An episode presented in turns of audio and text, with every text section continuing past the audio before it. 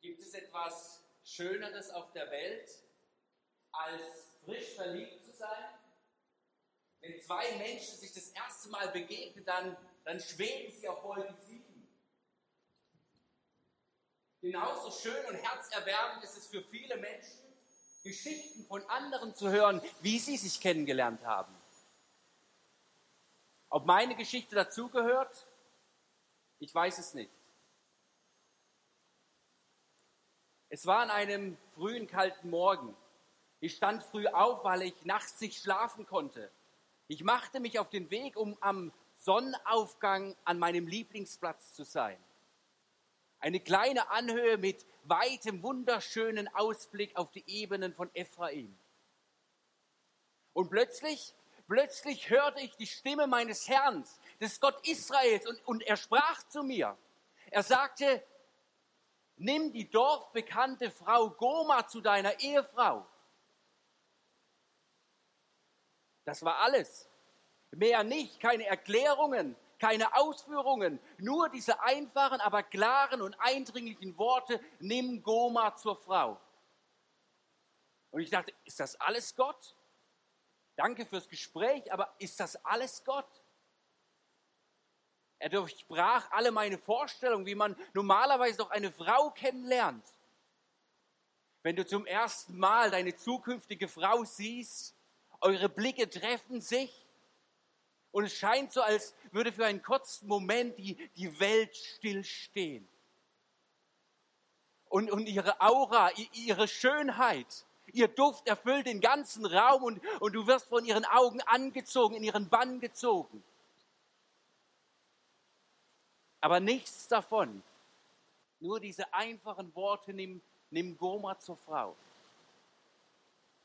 Aber, aber wisst ihr, wenn Gott spricht, und Gott hat öfters zu mir gesprochen, wenn er spricht, dann ist das klar und dann fällt das tief in dein Herz. Und wenn Gott spricht, dann weiß ich, dann folge ich. Dann, dann folge ich. Und er sprach meine tiefste Sehnsucht an. Ehemann werden zu dürfen, ein, eine Familie zu gründen. Nimm Goma zur Frau. Goma. Goma, mein Herz schlägt schneller. Ich, ich möchte dich kennenlernen. Ich bin gespannt, was, was Gott für mich bereithält. Goma.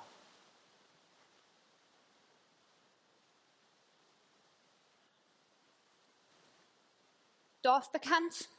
Ja, das bin ich tatsächlich. Aber nicht im positiven Sinne. Wollt ihr wissen, wie sie mich nennen? Eine Hure. Eine dreckige Hure. Abschau. Ich spüre die Blicke der anderen, wenn sie an der Straße an mir vorbeilaufen. Ich spüre ihren Ekel, ihren Abscheu, ihre Erleichterung, dass sie nicht so tief gesunken sind wie ich. Ich habe gelernt, damit zu leben. Ich gegen die Welt, so war das schon immer. Mein Herz ist kalt geworden in all den Jahren. Ich habe gelernt, mich zu schützen, alle Emotionen abzuschalten. Niemand, niemand soll mich jemals schwach sehen. Niemand soll jemals sehen, wie zerbrochen ich wirklich bin. Niemand soll die Dunkelheit sehen. Lieber bin ich alleine, als ihren Abscheu zu spüren. Und dann, dann kommt Hosea, dieser Mann Gottes, dieser Prophet, dieser Heilige. Und er spricht mit mir, mit mir, einer Hure, dem Abschaum der Gesellschaft, ausgestoßen und gemieden von allen. Und es wird noch unglaublicher. Er sagt, dass Gott ihn geschickt hat. Und dass er mich heiraten will. Weiß er überhaupt, was er da sagt? Er spinnt doch. Weißt du, wer ich bin? Weißt du, was ich bin, was ich getan habe? Ich bin innerlich und äußerlich beschmutzt, dass nichts an mir, das irgendwie gut wäre. Warum suchst du dir nicht eine andere Frau, eine Jungfrau? Warum ich? Aber Hosea weiß das alles. Und trotzdem wird er mich.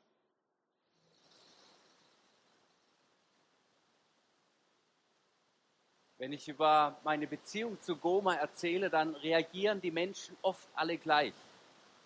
Sie versuchen ihre Reaktion zu verbergen, aber es gelingt ihnen meistens nicht. Sie, sie, sie denken, was, Hosea? Eine ne, ne Hure hast du dir zur Frau genommen? Sag mal, kannst du noch klar denken? Es ist doch klar, dass das nicht funktionieren kann. Dass sie früher oder später weg ist, dass sie dir fremd gehen wird. Bist du noch klar in der Birne? Wisst ihr, ich habe Goma niemals, niemals als eine Hure gesehen, sondern vielmehr habe ich in ihr ihre Schönheit gesehen, ihre Güte, ihre, ihre Warmherzigkeit, ja auch ihr naiver Blick auf das Leben, ihr Lächeln. Ja, und, und sie lacht über meine Witze. Sie lacht über die Witze Hoseas, der sonst so, so geradlinig und ernst durchs Leben geht. Sie lacht. Klar, Goma hat bereits in ihrem Leben viel Zerbruch erlebt. Und eine solche Persönlichkeit braucht besonders viel Halt. Kann ich, kann ich Hosea ihr diesen Halt geben? Kann ich ihr diesen Halt geben, wo ich doch selbst oft an mir selbst zerbreche? Kann ich ihr diesen Halt geben? Wisst ihr, mit Goma war es nicht immer leicht. Es gab Nächte, viele Nächte, wo sie schweißgebadet aus ihren Träumen erwacht ist. Albträume waren an der Tagesordnung. Angstzustände, Panikattacken. Und der Umgang mit anderen Männern und Frauen fiel ihr nicht leicht. Und die Blicke der anderen Sie konnte die Blicke der anderen lesen wie keine zweite. Die Blicke der anderen, sie waren für sie bohrend, sie waren für sie schmerzzerreißend. Und so zog sie sich oft zurück und sie sagte zu mir, Hosea, weißt du, mir reicht meine Familie, mir reicht mein Zuhause. Und damit hat sie recht. Aber gleichzeitig war es auch ein Vorwand, war es eine Ausrede, um sich ihrer eigenen Gefühle und Schmerzen zu stellen. Es war nicht immer einfach. Aber wisst ihr, ich kann mir keine bessere Frau an meiner Seite vorstellen als Goma. Ich bin Gott dafür dankbar, dass er mir Goma an meine Seite gestellt hat. Sonst stünde ich heute nicht hier, ich wäre nicht der, der ich bin.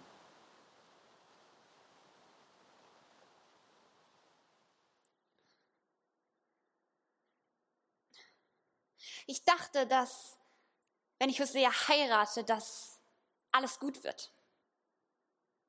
Und am Anfang war das auch so. Hosea, er ist immer an meiner Seite. Er lässt sich nicht zurückhalten, egal wie oft ich ihn zurückdränge. Egal wie oft ich meine Mauern hochfahre, ihn draußen halten will, damit er mein wahres Ich nicht sieht. Ich bin es nicht mehr gewohnt, verletzlich zu sein. Auf der Straße hielt Verletzlichkeit tot. Aber Hosea, er bricht immer und immer wieder durch meine Mauern. Immer und immer wieder geht er mir nach. Immer und immer wieder zeigt er mir seine Zuneigung und seine Liebe.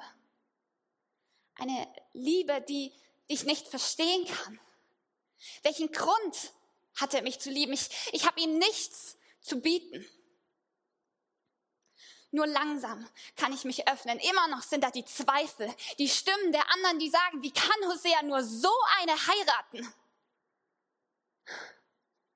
Aber dich, dich scheint das alles nicht zu interessieren. Dich scheint es nicht zu interessieren, was ich getan habe oder was ich nicht getan habe. Hosea ist einfach da. Und er scheint etwas in mir zu sehen, das ich selbst nicht sehen kann. Er, er glaubt an mich. Und so oft frage ich mich, wer wird am Ende falsch liegen?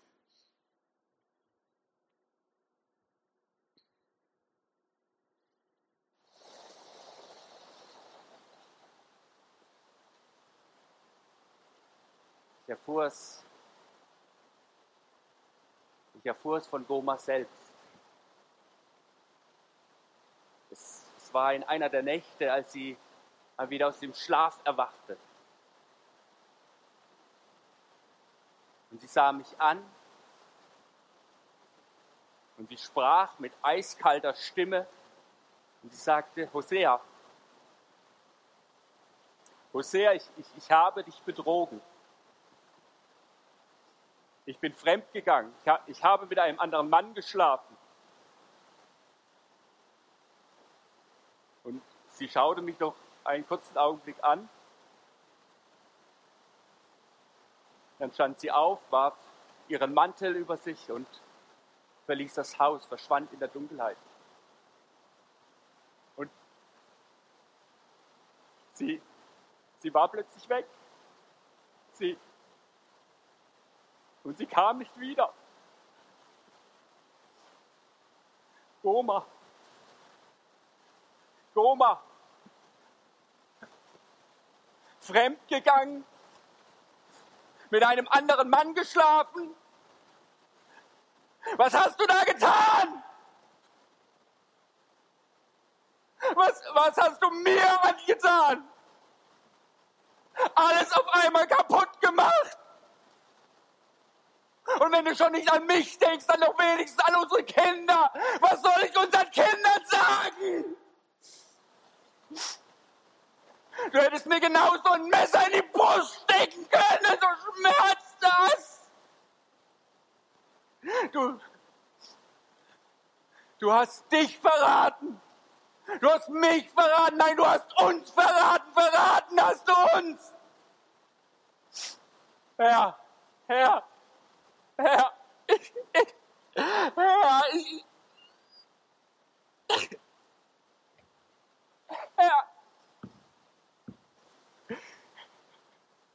Herr, ich, ich kann nicht mehr.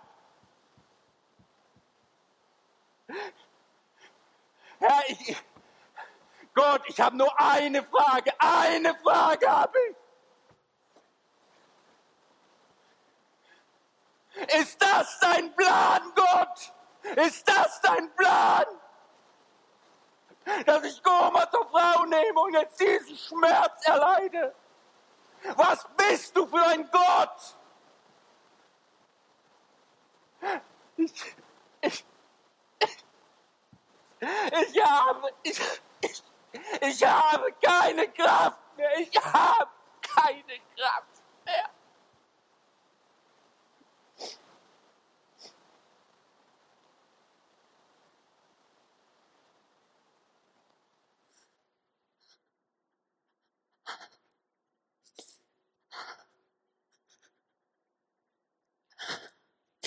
Hosea, ich habe dich betrogen. Hosea, ich habe mit einem anderen Mann geschlafen. Ich kann ihn nicht anschauen, als ich, als ich diese Worte sage. Ich weiß, wie weh ich ihm tue. Ich weiß, wie sehr ich ihn verletze. Ich weiß, dass es ist, als würde ich ihm ein Messer in den Rücken rammen. Verrat! Es gibt kein anderes Wort mehr dafür.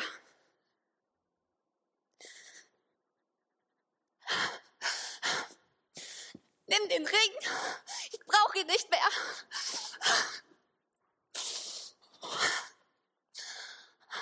Ich will sagen, dass es mir leid tut. Ich, ich will es erklären, aber die Worte bleiben mir im Hals stecken.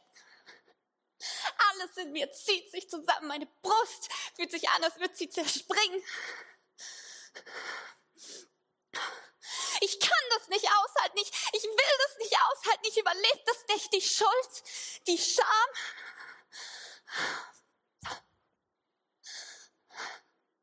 Ich versuche die Gefühle wegzudrücken, aber es geht nicht. Mir bleibt nur eins. Die Flucht. Vor Hosea, vor den Gefühlen, vor der Enttäuschung. Aber du hättest es doch wissen müssen. Ich bin nicht wie die anderen Frauen. Ich bin nicht gut. Ich bin nicht rein. Ich bin nicht so, wie du mich gerne hättest. Das, das bin ich, all das Chaos. Die, die andere immer und immer wieder verletzt. Die, die andere immer und immer wieder enttäuscht. Die, die alles kaputt macht. Das bin ich. Und das wird niemals anders sein. Ich werde niemals sein, so wie du mich haben willst. Es gibt keine Chance, es gibt kein Zurück. Oh, sehr. Ich habe alles kaputt gemacht.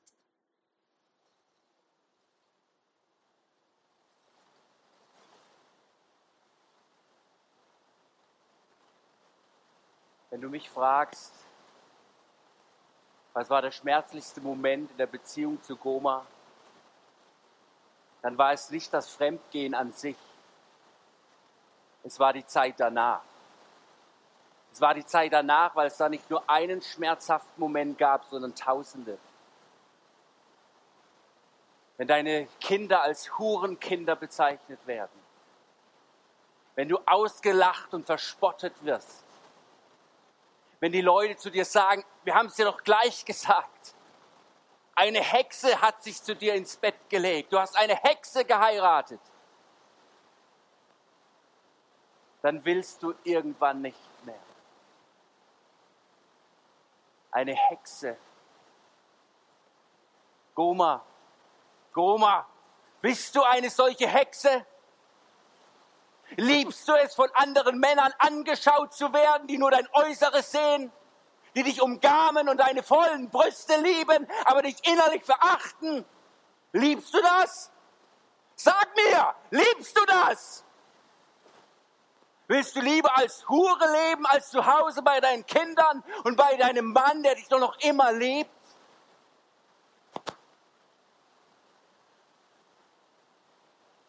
Herr, ich, ich weiß nicht weiter. Ich dachte, ich wüsste, was Liebe ist. Zumindest, wo Liebe anfängt. Aber wo hört Liebe auf? Hat Liebe nicht auch Grenzen? Schau sie dir an. Sie ist doch ein hoffnungsloser Fall. Herr, ich, ich, ich kann nicht mehr.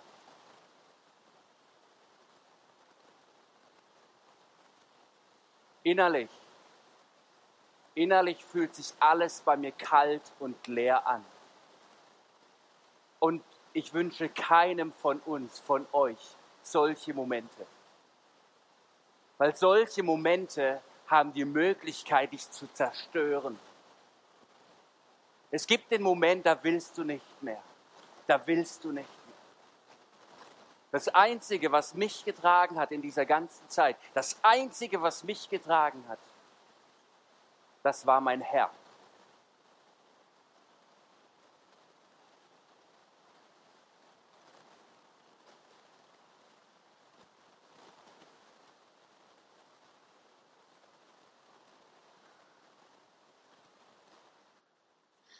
Alles verschwimmt zu einem grauen Wirrwarr. Nichts ist mehr klar. Ich bin zurück in meinem alten Leben. Männer, Alkohol, Bordelle. Aber jeden Augenblick, jede Sekunde bin ich mir schmerzlich bewusst, was ich verloren habe. Ich wusste nicht, was ich hatte, bis ich es verloren habe. Alles in mir schreit nach Hosea. Ich will zu ihm zurück. Ich will, ich will es rückgängig machen. Ich will sagen, dass es mir leid tut. Ich will ihm erklären, was passiert ist. Ich dachte, dass, dass diese Männer, dass sie mich erfüllen würden. Ich dachte, dass sie irgendwie dieses Loch in mich stopfen würden.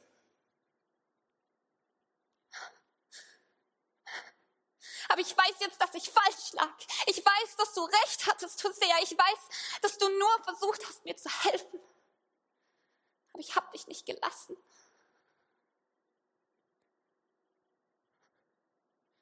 Du warst der einzige Mann, der mich jemals wirklich geliebt hat.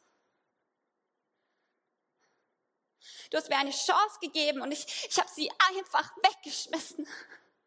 Ich habe alles kaputt gemacht. Ich habe alles zerstört, was wir hatten. Warum bin ich nur so? Warum kann ich nicht sein wie die anderen Frauen? Warum konnte ich die Liebe nicht einfach annehmen? Warum konnte ich nicht einfach glücklich sein? Stattdessen habe ich alles zerstört. Und ich kann es nicht mehr zurücknehmen. Keine Liebe reicht bis hierhin. Nicht einmal Hoseas.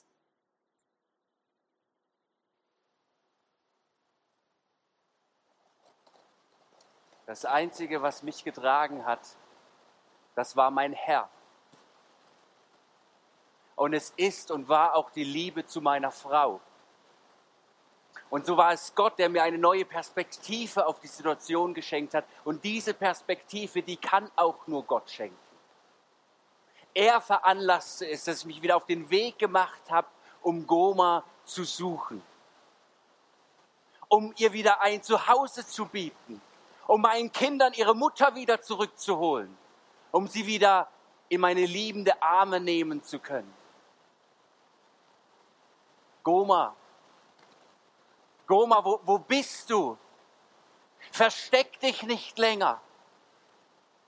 Zieh dich nicht zurück in deine innere Festung, sondern komm zurück. Hier bin ich. Hier, hier, hier ist dein Hosea. Goma, wo, wo bist du? Bleib nicht länger weg. Ja, ich, ich, bin, ich bin verzweifelt. Ja, ich, ich bin gebrochen worden. Ja, und ich weiß auch noch nicht, wie ich dir vergeben kann, aber eines weiß ich. Ich liebe dich. Und ich bin für dich. Und ja, ich brauche dich. Ich brauche dich doch. Wir sind doch, wir sind doch füreinander erschaffen worden. Und wenn du auch gerade deinen Ring nicht trägst, so, so gehören wir doch zusammen. So gehören wir doch zusammen. Ich habe ein Gelöbnis gegeben, ein Versprechen und dieses Versprechen, das bleibt.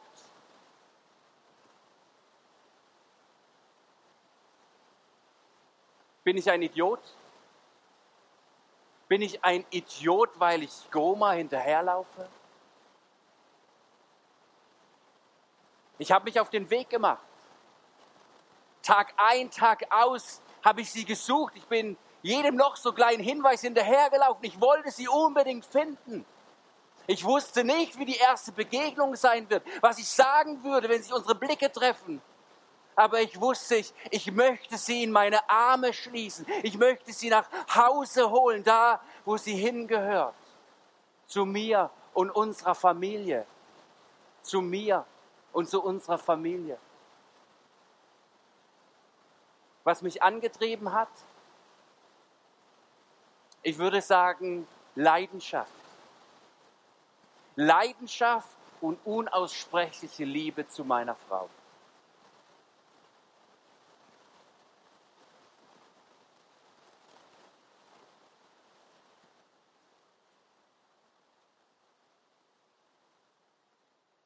Hier stehe ich in, in Ketten auf einem Podest. Ketten an meinen Händen, Ketten an meinen Füßen und ich warte darauf, verkauft zu werden. Verkauft zu werden als Sklavin an einen Mann, dem ich nichts bedeute. An einen Mann, der meinen Namen nicht kennt, dem es egal ist, ob ich lebe oder sterbe. Aber es ist egal. Alles ist eigentlich egal. Ich habe es verdient, hier zu stehen. Das ist die gerechte Strafe dafür, was ich getan habe. Ich wollte Freiheit. Ich dachte, dass diese Männer, dass diese Dinge, dass sie mich glücklich machen würden. Und für einen Moment taten sie das auch. Und jetzt stehe ich hier vor diesen Scherben. Immer und immer wieder sehe ich Hoseas Gesicht. Ich höre seine Stimme und ich wünsche mir, ich könnte alles rückgängig machen. Ich wünschte mir, ich könnte den Fehler zurücknehmen, aber so ist das Leben nicht. Es gibt kein Zurück.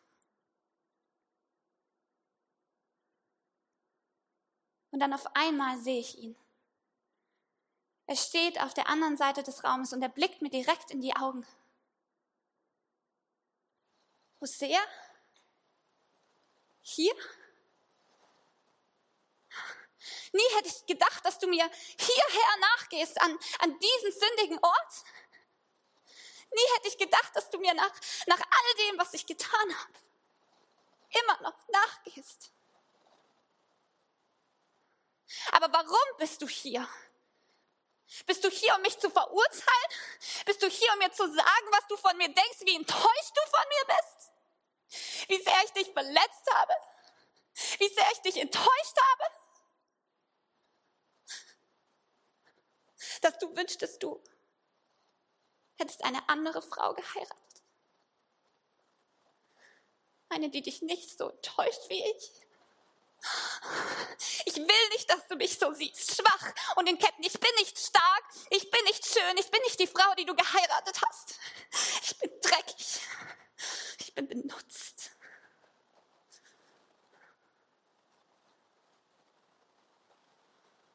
Dann höre ich seine Stimme. Klar und so voller Liebe, dass es mir fast das Herz bricht. Ich kaufe sie. Ich zahle den Preis. Sie gehört zu mir. Wie kannst du mich immer noch dein nennen, nach allem, was ich für dich getan habe? Meine Ketten fallen ab. Hosea zieht mich in seine Arme. Ich, ich kann diese Liebe nicht verstehen. Alles, was ich weiß, ist, dass diese Liebe größer ist als alle meine Fehler. Sie ist größer als meine Scham. Sie ist größer als meine Schuld. Es ist eine Gnade, die niemals aufhört. Es ist eine Liebe, die mich sieht. Alles, was ich weiß, ist, dass ich geliebter bin, als ich jemals zu hoffen gewagt hätte. Und dass ich eine zweite Chance bekommen habe. Die Liebe, Liebe ist stark. Die Liebe überwindet alles.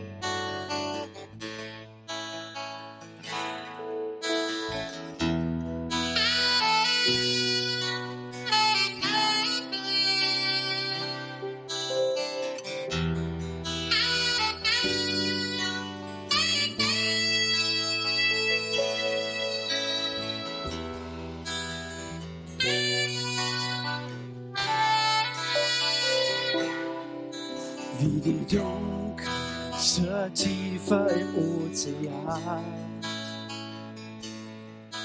wie der Abgrund, den ich nicht sehen kann, wie die Weite der Sterne in tiefen All, schwerelos doch gehalten im freien Fall ich erschrecke und ich staune. Ich verneig mich und ich glaube, du bist der ganz andere, der alles Erhabene. Du stehst hinter Zeit und Raum, ich bete dich an ist der ganz andere, unter allem Verborgene, inmitten von Zeit und Raum. Ich bete dich an, ich bete dich an.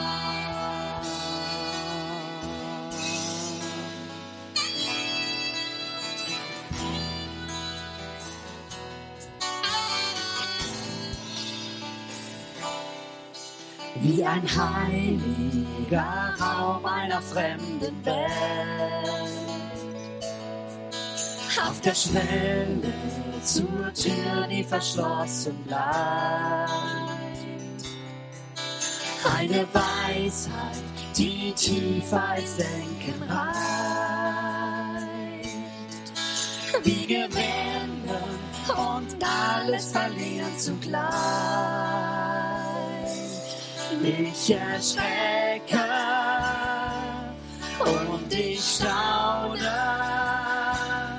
Ich verneig mich und ich glaube, du bist der ganz andere, über alles Erhabene.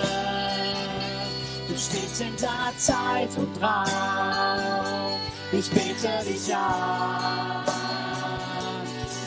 Du bist der ganz andere, unter allem Verborgene, inmitten von Zeit und Raum. Ich bete dich an. Ich bilde mir nicht ein, dich ganz zu sehen. Ich maße mir nicht an, dich zu verstehen.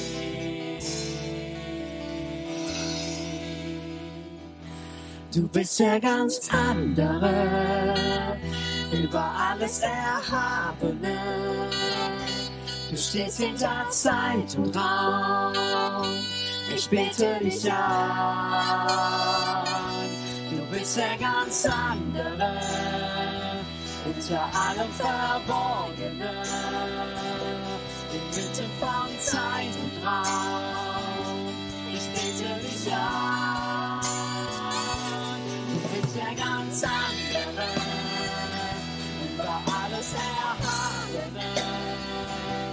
Stehst hinter Zeit und Raum. Ich bete dich an.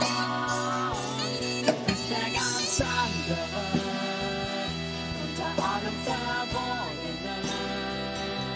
Inmitten von Zeit und Raum. Ich bete dich an. Ich bete dich an.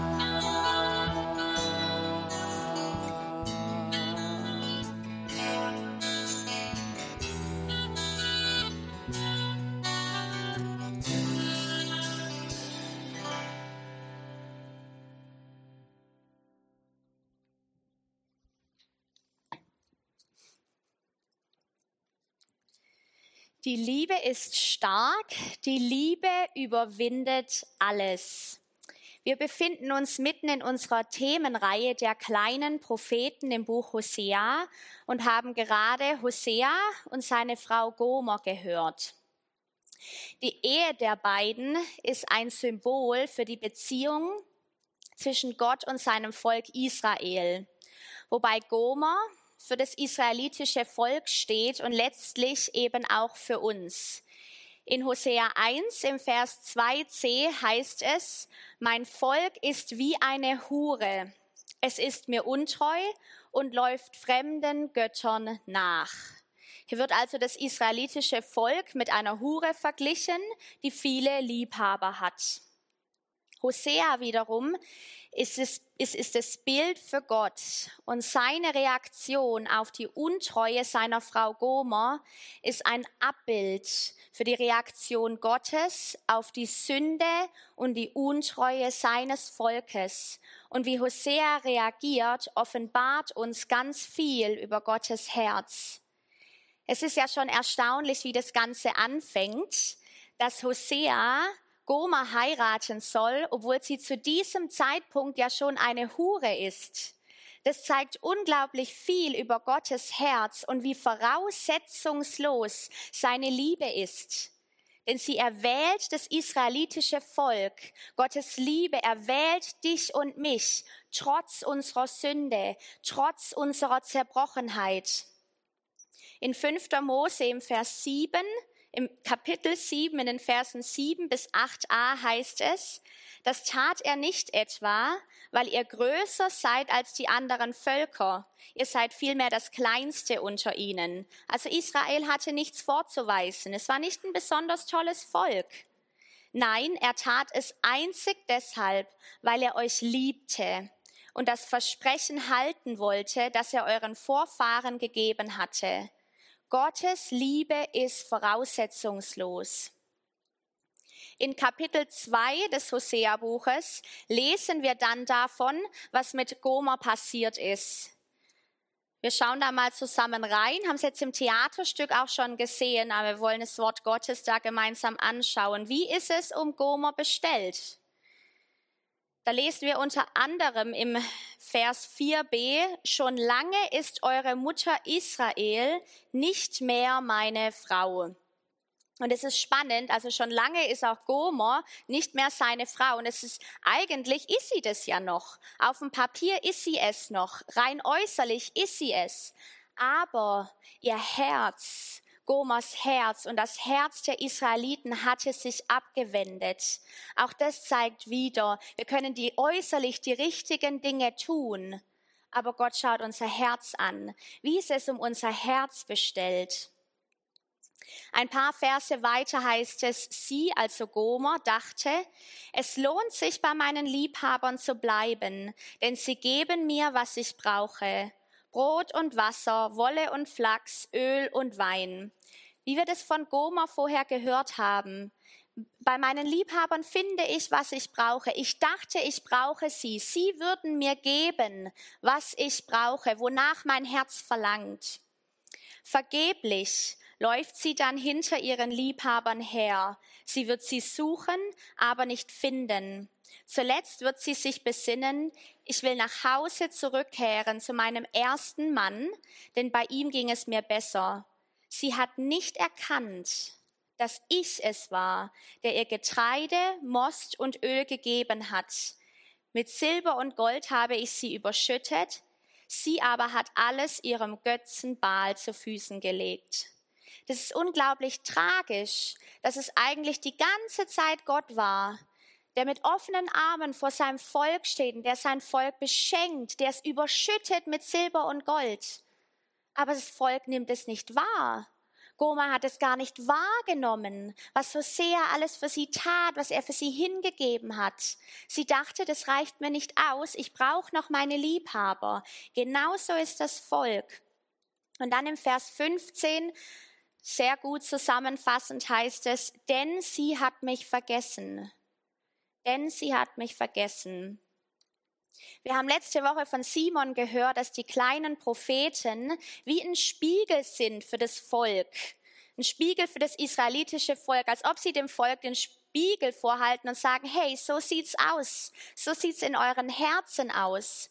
Und das hier ist ein Spiegelmoment, wenn wir das zweite Kapitel des Hosea-Buches lesen, wenn wir sehen, wie es wirklich in Goma aussieht, wie es wirklich im israelitischen Volk aussieht, dann ist es, als ob ihm der, der, ein Spiegel vorgehalten wird. So sieht eure Beziehung zu mir aus. Viele Liebhaber habt ihr. Euer Herz gehört nicht mehr mir. Vergessen habt ihr mich, der euch, der eigentlich dasteht und euch beschenken möchte. Wie sehen unsere Liebhaber aus? Die heißen vielleicht nicht Baal oder sind nicht andere Männer wie bei Gomer. Wir erkennen unsere Liebhaber anhand dessen, wohin wir laufen im Angesicht von Angst, Schmerz und unserem Bedürfnis nach Tröstung. Wie sehen unsere Liebhaber aus? Nun wenden wir uns Hosea zu. Wie reagiert Hosea auf die Untreue Gomos. Wie reagiert Gott auf die Untreue seines Volkes? Und da kommen jetzt echt heftige Verse. Wir laden euch ein, das gemeinsam mit uns zu lesen. Die, das ganze Hosea-Buch. Es gibt da eine tolle Bibellesegruppe mit Simon und Micha an dieser Stelle. Ich kann es euch wärmstens empfehlen. Es hat so eine Kraft, Wort Gottes zu lesen und es gemeinsam zu tun. Aber wenn man da jetzt diese Verse liest, da wird einem wirklich übel zum Teil, weil die sind sehr, sehr hart und auch sehr verstörend. Denn auf dieses, schon lange ist eure Mutter Israel nicht mehr meine Frau, antwortet Gott mit, dann will auch ich, dann will ich auch nicht länger ihr Mann sein. Ups.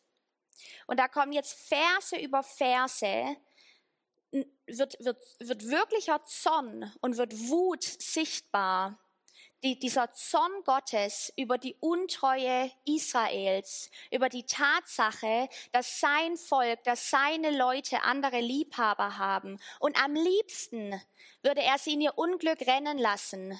Am liebsten würde, würde er sie dem Gericht überlassen, weil ihr Zustand mit unerbittlicher Konsequenz nämlich ins Gericht führt.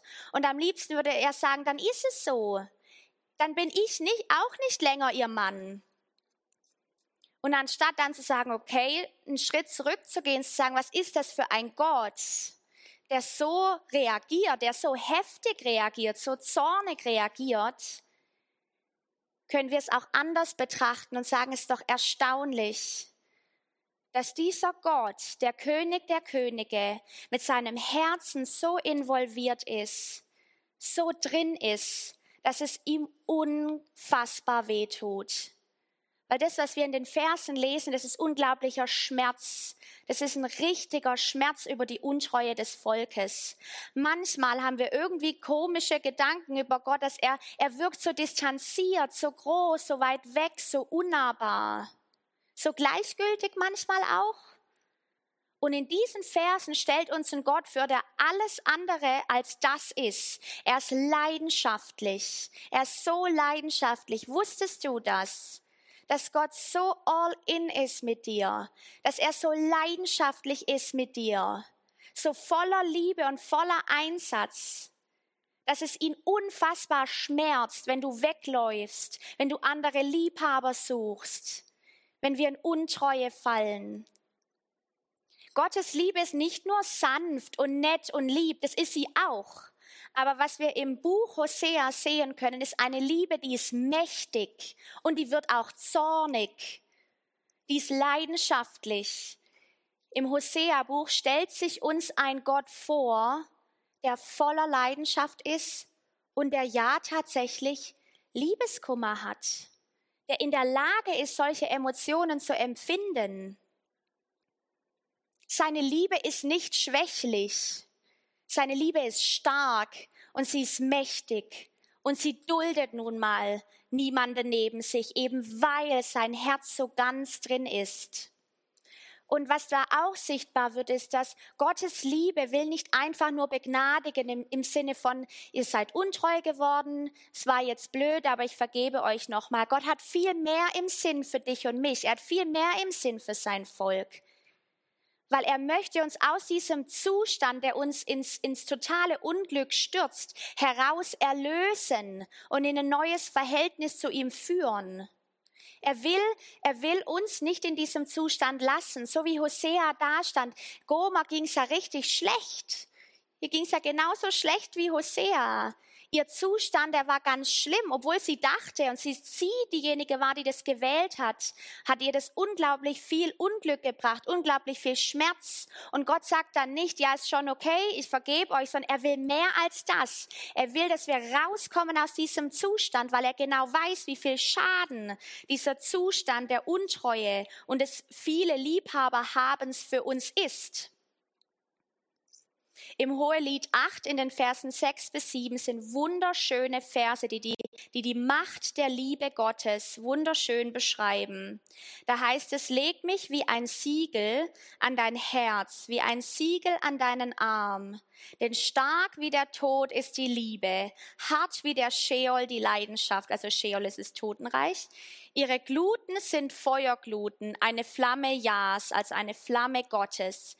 Mächtige Wasser sind nicht in der Lage, die Liebe auszulöschen, und Ströme schwemmen sie nicht fort. Wenn einer den ganzen Besitz seines Hauses für die Liebe geben wollte, man würde ihn nur verachten.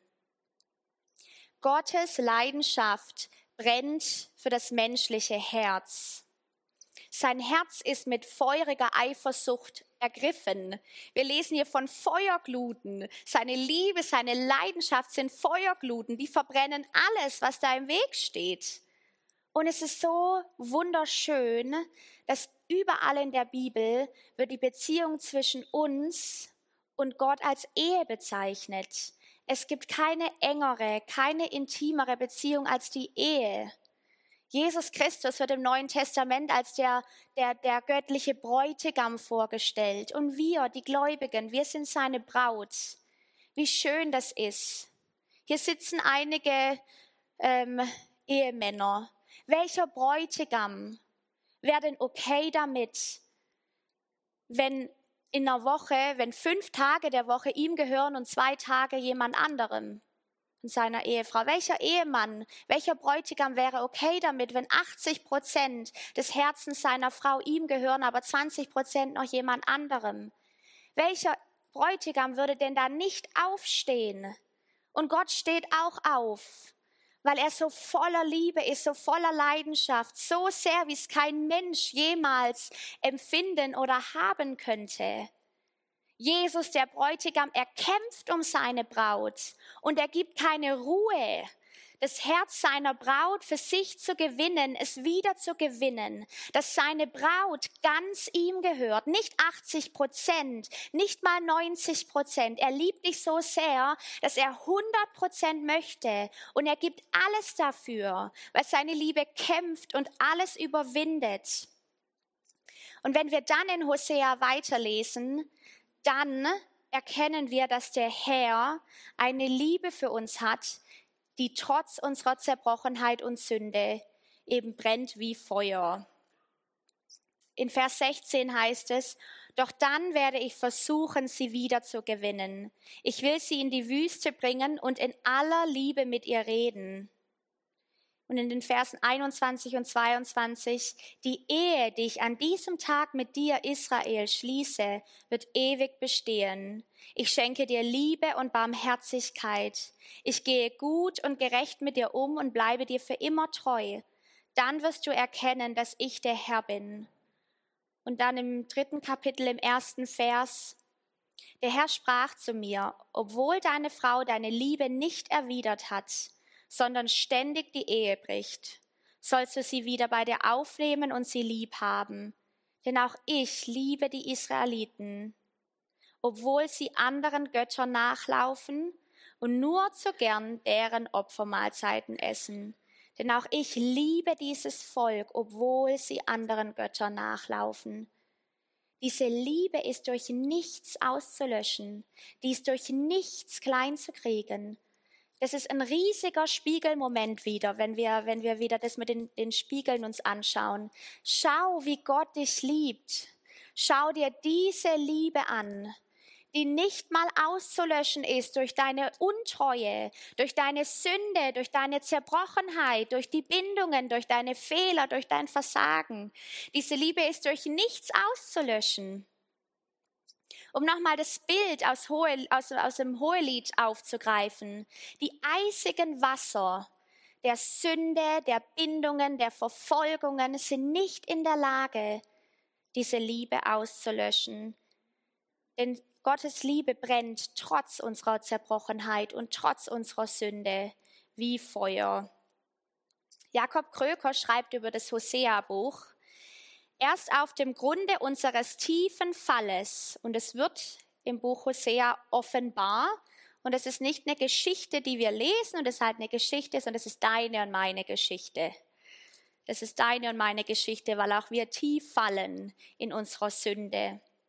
Erst auf dem Grunde unseres tiefen Falles wird die Größe der Vergebung sichtbar, in der Gott immer wieder hinabsteigt in unser Leben um uns für eine ewige Gemeinschaft in seinem Vaterhause zurückzugewinnen.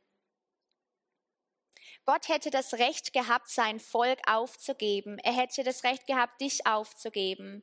Weil nach dem damals geltenden mosaischen Gesetz gibt es genau einen einzigen Grund, weshalb ein Bund rechtmäßig aufgehoben werden darf. Und es ist der Ehebruch. Und es ist passiert. Die Israeliten sind untreu geworden. Sie haben die Ehe gebrochen. Gott, es wäre absolut legitim gewesen, wenn Gott hier gesagt hätte, okay, ich bin raus. Vor allem, weil es ihm so viel Schmerzen bereitet hat. Vor allem, weil er so viel investiert hat. Aber Gott macht das nicht. Er hätte das Recht gehabt und er macht es nicht. Weil Gott eine Liebe für dich hat, die alles aushält, alles aushält und die niemals aufgibt.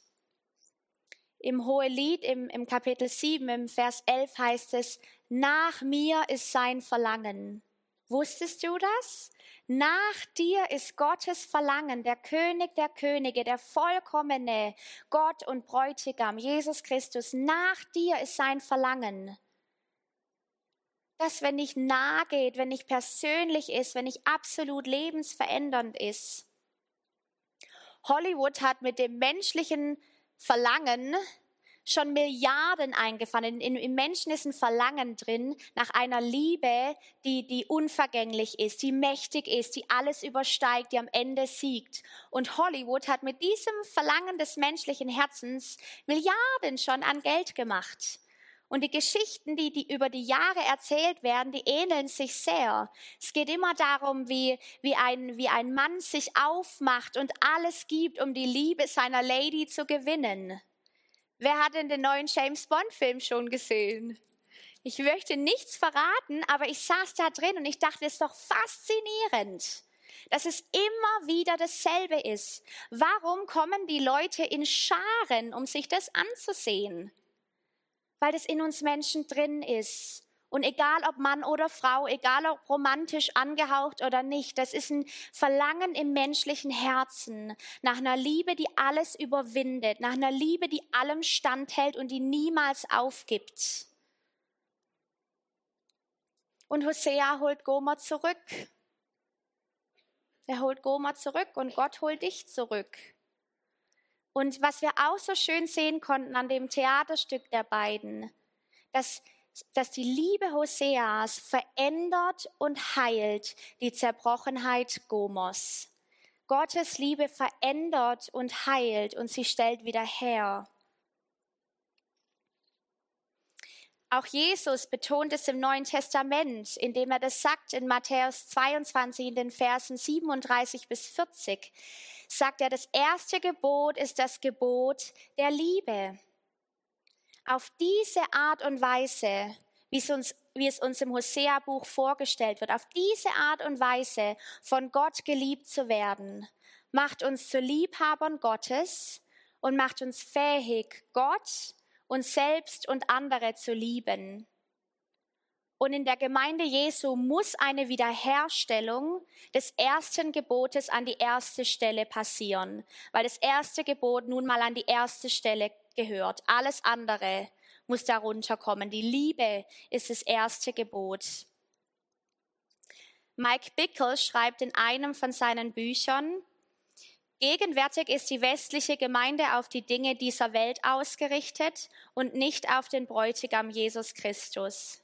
Weil die Christen von heute immer noch tief in dieser Welt verankert und verwurzelt sind, was übrigens Götzendienst ist, sind wir für unseren Dienst jämmerlich unvorbereitet, Agenten der Gnade zu sein, die diese Welt aber benötigt, um für das, was kommt, vorbereitet zu werden. Jetzt ist die Zeit für die Leute Gottes, ihm nachzujagen und in die göttliche Romantik einzutreten. Ohne dies werden wir vollständig unvorbereitet sein. Mir ist völlig klar, dass hier ganz, ganz viele sitzen, die schon ganz viel über die Liebe Gottes gehört haben. Und manche denken, oh, weiß ich alles schon, hundertmal gehört. Aber wir brauchen, jeder einzelne von uns Geschwister, wir brauchen eine tiefere Offenbarung der Liebe Gottes im Angesicht dessen, auf was für Zeiten wir zugehen. Im Angesicht der schwierigen Zeiten, auf der wir zugehen, brauchen wir eine Offenbarung des göttlichen Bräutigams, der uns mit ganzem Herzen liebt und uns leidenschaftlich nachjagt. Ohne dies werden wir vollständig unvorbereitet sein. Ich hatte das Privileg, in, in, den letzten Wochen ein bisschen Zeit mit Christen zu verbringen, die in Verfolgung stehen müssen. Und es ist unglaublich, was die aushalten müssen. Es bricht mir mein Herz, mit denen zu sitzen und zu hören, wie denen ihr Alltag aussieht. Es ist Wahnsinn, was für Preise die bezahlen. Und ich saß da und ich habe sie beobachtet, habe ihnen zugehört.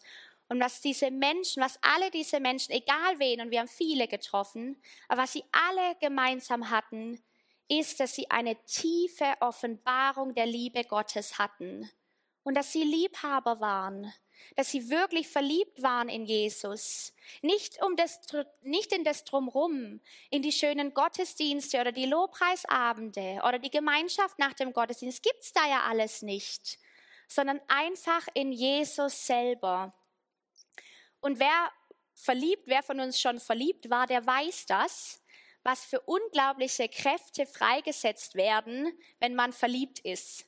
Verliebt sein setzt eine Energie und eine Kraft und eine Freude in uns frei, die alles andere übersteigt. Menschen, die verliebt sind, geben viel weniger nach als Menschen, die es nicht sind. Wenn ein Mensch verliebt ist, gibt er einfach nicht so schnell auf. Verliebtsein stützt und stärkt uns, wenn wir versucht sind, nachzugeben. Außerdem wird für verliebte Menschen Sünde viel weniger attraktiv. Es ist, es ist die leidenschaftliche, unvergleichliche Liebe Gottes, die so stark ist, dass sie uns davon abhält, jemals auszusteigen oder aufzugeben. Wir spüren das und das mit Corona war ein Anfang. Wir spüren das, dass wir auf schwierige Zeiten zugehen werden. Und einer dieser Schlüssel ist, dass wir als Gemeinde Jesu nicht aussteigen, nicht aufgeben, nicht nachgeben werden, ist die Liebe Gottes und nur die Liebe Gottes. Und wir brauchen eine tiefere Offenbarung davon. Lassen wir es zu, dass Gott unsere Herzen zu denen eines Liebhabers umformt. Darf er das? Darf er an dein Herz? Darf er dir seine Liebe zeigen, auch wenn vielleicht vieles dagegen spricht? Ich darf jetzt einen Mayor nach vorne zu mir bitten, weil er auch in seiner Arbeit an sehr, sehr finsteren Orten, in den Slums in Wellington, konfrontiert mit viel Armut, viele Waisen sind da. Und er hat einige Geschichten zu erzählen, was es heißt, dass die mächtige, bedingungslose, unauslöschliche Liebe Gottes eben trotz Zerbrochenheit, Sünde und Finsternis brennt wie Feuer und nicht aufgibt. Genau, die liebe Maike wird übersetzen und Mayor wird uns einfach ein bisschen in, in seinen Alltag mit hineinnehmen, was für Geschichten er da erlebt. Und wir sind total dankbar, dass du da bist. Um, maybe I can just start off by saying that I didn't understand the whole sermon. Er will einfach damit anfangen zu sagen, äh, ich habe die ganze Predigt nicht verstanden, Um, but I do know the story of Hosea. aber ich kenne die Geschichte von Hosea.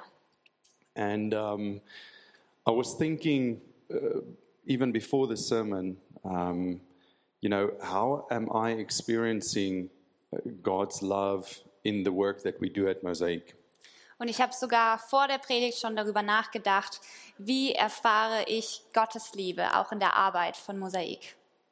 And even this morning, as I was sitting there, I actually remembered um, way back, 12 years back, when we started Mosaic. Uh, I remembered this morning a story of how I experienced God, God's love and uh, provision uh, in our organization.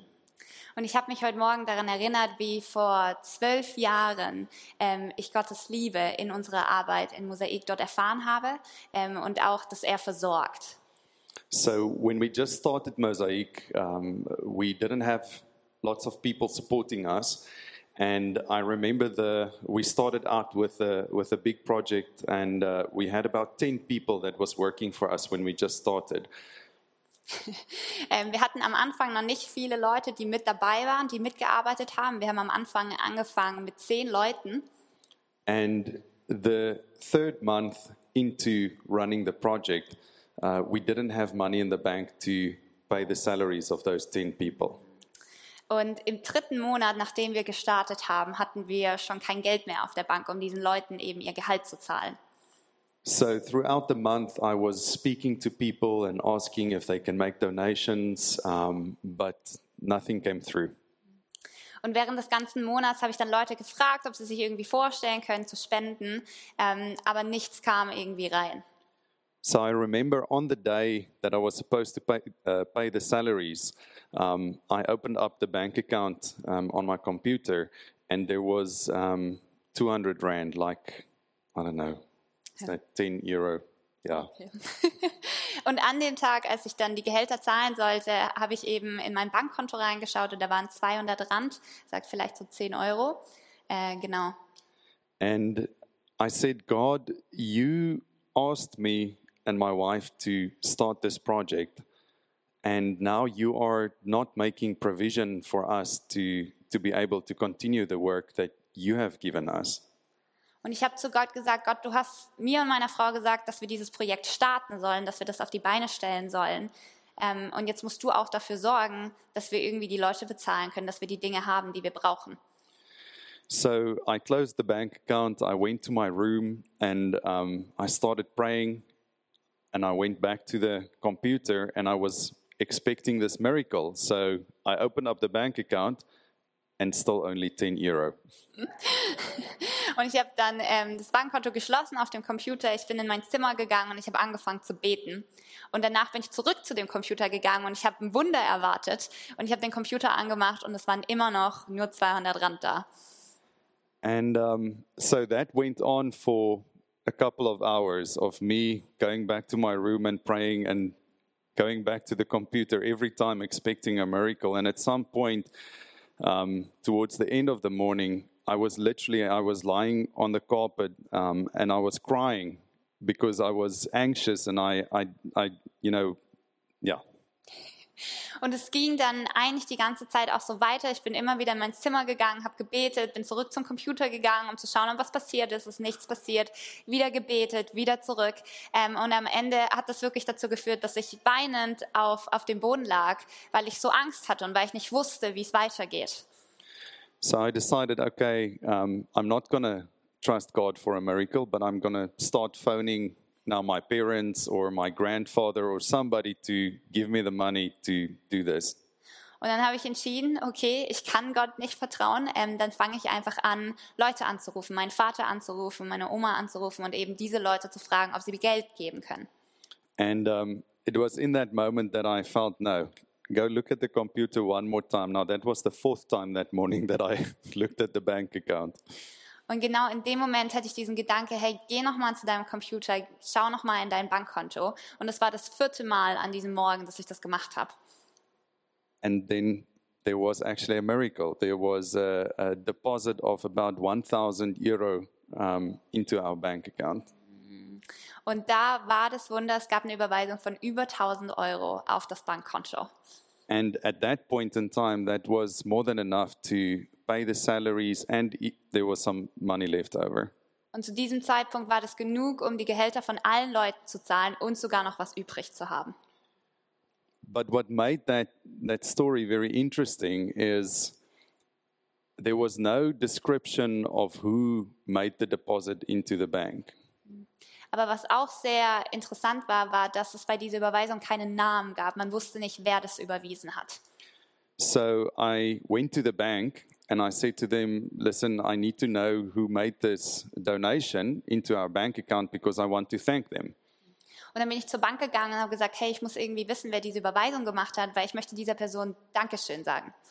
And uh, then they explained to me that um, it wasn't transferred from another account, it wasn't paid with a check, it was actually just cash that was put into um, our account.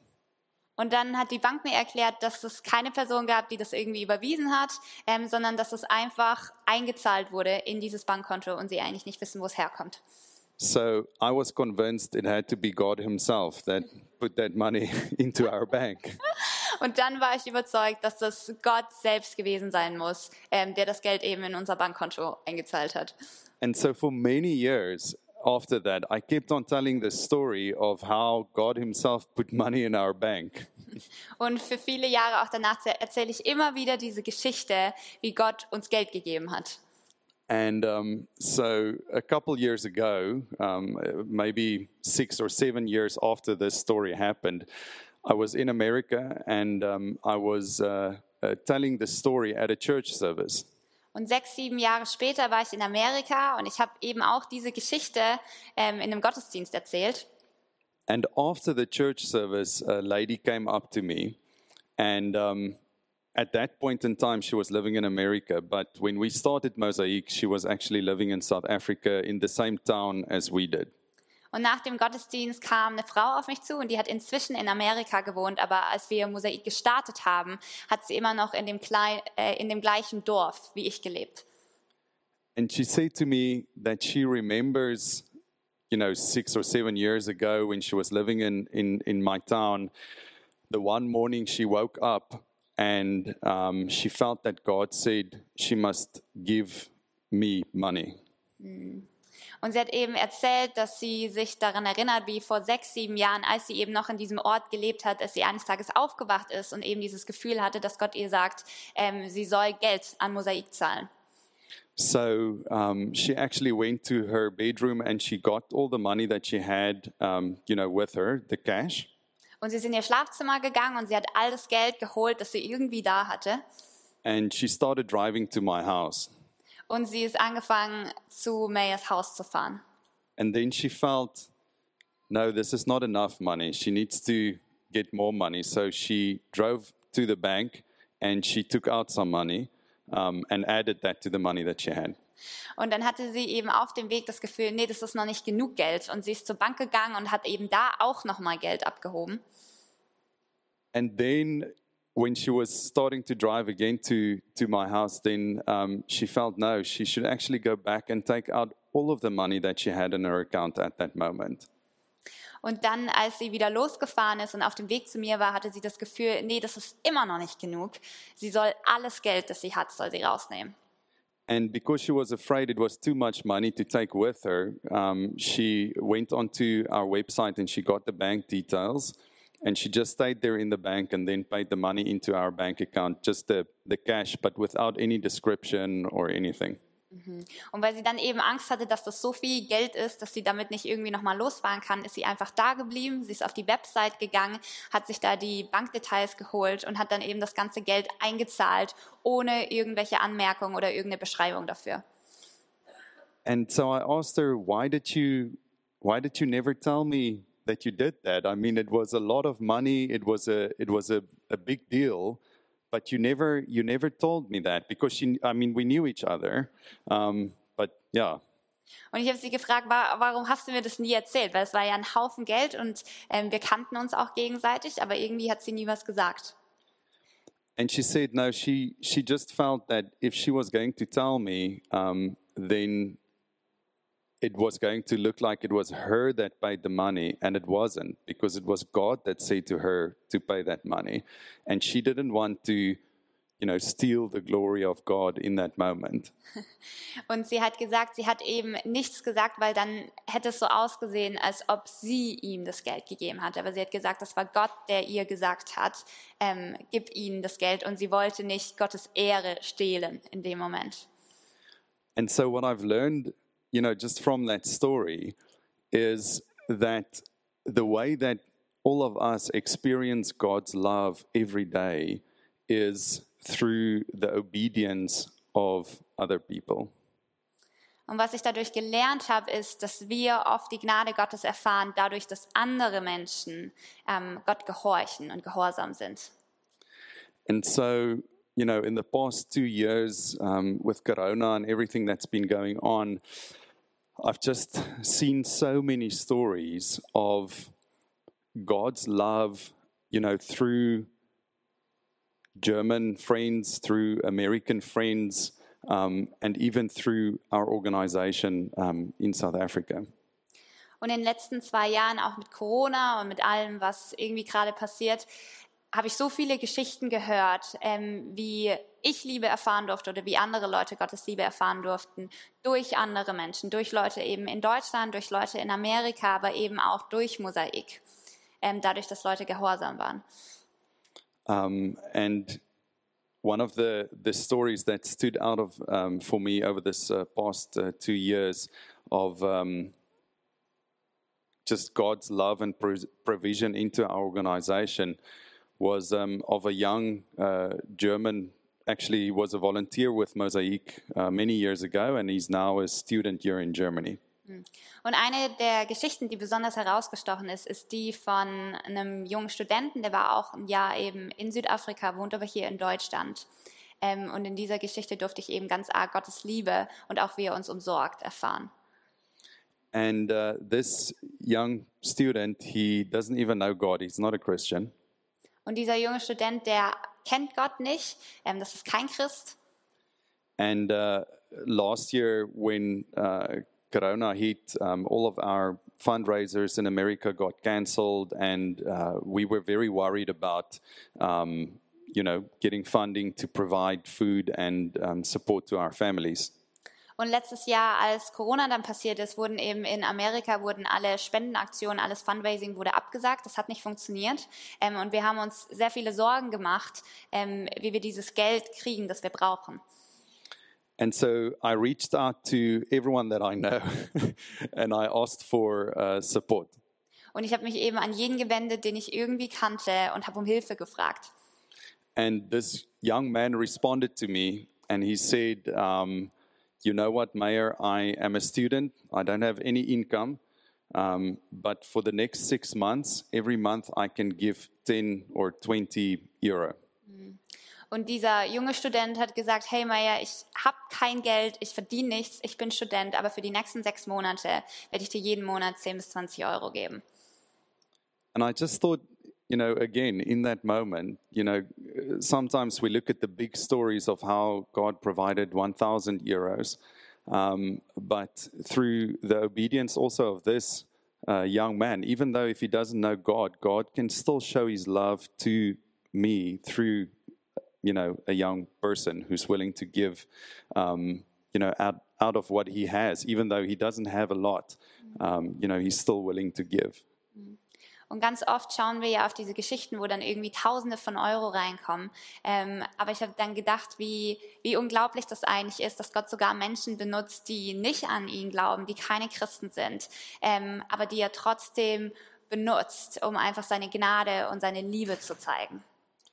Yeah, so I can go on and tell story after story of um, of how we have experienced God's love. But I think, you know, in a morning like this, I always just want to remember that um, yes, I can receive God's love, but for me to be obedient to what God says to me is also a way of showing His love um, to others.